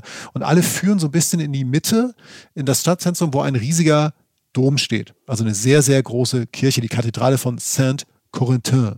So, darauf zentriert, das ist die Mitte dieser Stadt. Aber drumherum ist es halt schön mit den besagten schmalen Gassen, die wir schon mal in den Dörfern hatten. Nur, dass das kein Dorf ist, sondern halt eine Stadt, die immerhin schon hm. so, oh, wie viel? Das ist nicht so klein, 50, 60.000, ja. das ist bestimmt, oder? Ja, 60.000. Das ist für 60 das. 60.000, ja, okay. Das, was wir vorhin, ja, das, was wir vorhin genannt haben, ist im Vergleich zu dem, was du vorhin genannt hast, ist riesengroß, aber eigentlich ist es auch nicht riesig. Aber für die Ecke ist es, glaube ich, dann hast du Brest, ne? So, das ja. ist, ähm, das ist, glaube ich, die größte Stadt oder die bekannteste ja. Stadt, weiß ja. ich auch nicht genau, aber das ist für, wenn du drumherum, also das, was du ja eben erzählt hast, du fährst mit dem Auto und du fährst halt durch diese Dörfer, durch diese Weiler durch. Und für das ist das schon eine große Stadt für die Ecke. Ist es, es ist halt für die Ecke, äh, den Finisterre vor allen Dingen in Britannien, ist es so, wenn ihr das Stadtfeeling wollt und das von der Stadt wollt, was eine Stadt bieten kann, ist das die beste Lösung. Es ist eine mhm. schöne, es ist in dem Sinne eine verhältnismäßig große Stadt und sie ist trotzdem noch sehr schön, sehr pittoresk. Und du hast äh, diese ganzen schönen Fotospots. Ich habe selten so viele schöne Fotos in der Stadt machen können, weil es so viele schöne Blicke auf die alten Gebäude gibt. Es gibt so ein Fachwerkhaus mit weißes mit gelben Streben, da ist so eine Makaronerie drin, also wo es Macarons mhm. gibt. Ähm, es gibt eine Orangene mit grauen Streben, da saßen so ein paar junge Frauen drin, die tatsächlich, ich habe die kurz gefragt, ein Café eröffnet haben, wo man Kaffee trinken kann und dabei seine eigene Tasse bemalen und mit nach Hause nehmen. Fand ich auch ganz ja, nett. Künstler, ja, Künstler. Da, da sind sie wieder, genau. Ja. Ähm, Camper hat 70 Creperien, also mehr als 70 Creperien. Zum Crepe komme ich noch in der nächsten Folge, aber es ist eine Stadt, die das hat, was man manchmal auf dem Land sucht. Es hat schöne, mhm. spannende Museen, auch das Museum der schönen Künste ist dort. Aber es ist halt trotzdem noch, hat trotzdem noch so einen dörflichen Charakter. Es hat schöne Gärten. Ich habe wunderschöne Gärten gesehen. Guckt euch auf der Karte an, wo die sind. Die verpasst ihr sonst. Der Fluss Ode führt da durch, aber man hat so kleine. Ah, der Fluss, genau. Das ist nicht am Meer, sondern es ist am Fluss, der so Richtung, der sich immer weiter öffnet Richtung Meer. So habe ich das in Erinnerung. Genau, weil der Ode heißt Ode und Benode, der Ort, wo wir vorhin am Wasser waren, das ist der Ort, wo der Ode ah. in das Meer mündet. Darum heißt der Ort hm. Benode. So. Mhm. Ähm, und in, in Quimper gibt es, äh, äh, wie gesagt, diese Gärten haben mich umgehauen. Das sind so, manchmal gehen die über drei Ebenen, haben so verschiedene Vegetationssummen an, angelegt. Es gibt ein Schloss außerhalb, das hat einen schönen Campingplatz, das sei für die Camper gesagt. Ähm, Laniron heißt das Schloss, ein riesiges Areal, wo du einen geilen Campingplatz hast, wo du auf, über einen Wander- oder einen Radweg innerhalb von zehn Minuten in die Stadt reinkommst. Es ist eine schöne Stadt, die die sehr gute Restaurants hat, durch die man nachts trotzdem noch denken kann und denkt, ach Mensch, ist ja irgendwie ganz süß. Also sie hat mhm. nicht diesen Großstadt-Overkill und sie ist halt die Stadt dort in der Gegend, ähm, die nochmal neben all diesem Landschafts, dieser Landschaftsromantik nochmal eine romantische Stadt oben drauf setzt, würde ich sagen. Und ähm, das waren so die ersten Tage, die ich in der Bretagne äh, verbringen durfte, mit möglichst viel Facetten, die ich versucht habe einzufangen mit diesen Bildern. Wow. Ich bin Achterbahn gefahren, von ähm, Romantik über ähm, Gänsehaut und jetzt habe ich Hunger und äh, nochmal noch mal Lust quasi. Vielleicht geht's euch da draußen auch so, dass ihr als, als, als Kinder oder Jugendliche vielleicht in der Ecke mal wart und lang nicht mehr da wart, ähm, dass man wieder Lust hat, sich das nochmal anzutun, wollte ich gerade sagen, also anzuschauen. Mhm. Ähm, vielen, vielen Dank, Jochen. Und weißt du, was das Tolle ist? Ähm, ja. Wir haben ja Britannien-Wochen bei Reisen, Reisen. Ja. Das heißt, du hast ja schon zweimal gedroppt, es gibt eine, eine zweite Folge zur Bretagne. Ja. Mach uns komplett fertig. Was gibt es in äh, Reisen, Reisen, Bretagne Numero 2? Es gibt die Stadt, äh, in der ich jetzt leben will, weil wenn ich vorher immer gedacht hätte, ich will in Paris leben, es gibt Rennes, so heißt die Stadt. Ah, hm. eine, eine, oh, ah, ja, uh, oh, no, no. Ja, eine, eine fantastische Stadt, mehr Metropolencharakter ähm, als jetzt Quimper zum Beispiel. Spannend, schön, lecker, mega. Es gibt wirklich die schönsten Orte, die ich in Europa fast gesehen habe. Also am Meer, da gibt es Namen, die, die werden euch auch bekannt vorkommen, so wie Concal oder mhm. Saint-Malo. Äh, das ist, das ist unfassbar schön. Das Wissen, also das ist wirklich, also das ist, das habe ich in der Form, als ich da stand, teilweise habe ich, habe ich, also ich habe es nicht erwartet, dass es so, so wundervoll ist. Also du hast die Stadt, du hast die Küstenorte, du hast ähm, einen wunderschönen Zauberwald, da geht es ganz viel um Legenden und die Geschichte der Bretagne, um König Artus, den Zauberer Merlin, also das ist nochmal eine ganz andere Facette. Okay. Und es wird auch viel um Essen gehen. Ich werde ganz viel erklären über den Crepe, äh, das Galette, den Galette und äh, ja, viele weitere französische Klassiker okay, das Essen auf den Tisch werfen. Und okay, okay, vielleicht sehen wir auch Mont Saint-Michel werden wir vielleicht auch noch ein bisschen sehen. Ja, natürlich Mont Saint-Michel. Also sorry, sonst, äh, sonst lang ich dir eine. Ohne Mont Saint-Michel gehen wir nicht ins Bett. Seid dabei. Unsere Empfehlung natürlich dann auch Bretagne Numero 2, wenn Jochen im Zizar Zauberwald da als Merlin verkleidet ähm, äh, noch ein bisschen die Leute verschreckt. Noch lachst du. Ich, ja. ja, noch lache ich. Ich freue mich sehr drauf. Bilder wie immer bei uns auf dem Blog und ähm, auf unserem Instagram-Kanal. Ganz kurz auch wie immer am Ende die Bitte, empfehlt uns gerne weiter, wenn euch das hier gefallen hat. Äh, postet, postet, postet und äh, wir haben auf Instagram jetzt, äh, wenn ihr Reisen, Reisen eingebt, ähm, da gibt's auch so kleine Reisen, Reisensymbole. Wenn man bei GIFs ähm, Reisen, Reisen eingibt, da gibt's auch so kleine, da ist der Kopf von Jochen und mein Kopf oder zusammen und Reisen, Reisen, da kann man toll posten. Ähm, ist eine schöne, blöde Spielerei, aber das machen wir ja gern. Und äh, benutzt das gerne für die Post, empfehlt uns äh, gerne weiter, gibt uns Sterne. Und vor allem habt jetzt mit diesen ganzen Eindrücken viel, viel Lust auf die Bretagne in eurem Kopfkino. Und ich sage dafür, für das alles, äh, lieber Jochen, vielen, vielen Dank. De rien, merci, merci beaucoup, Monsieur. De rien, Mon mon, ami. ami. Mon ami. Ah, siehst du. Au revoir. Ja. Au revoir, ihr da draußen. Macht es gut. Hört weiter Reisen, Reisen. Wir haben auch noch eine Frankreich-Folge, wenn er sagt, wow, jetzt waren wir viel am Meer. Wir waren auch mit dem Nachtzug in Paris. Das passt vielleicht jetzt als, äh, wenn man in, Franz in Frankreich bleiben möchte, jetzt auch noch ganz gut. Reisen, Reisen. Der Podcast mit Jochen Schliemann und Michael Dietz.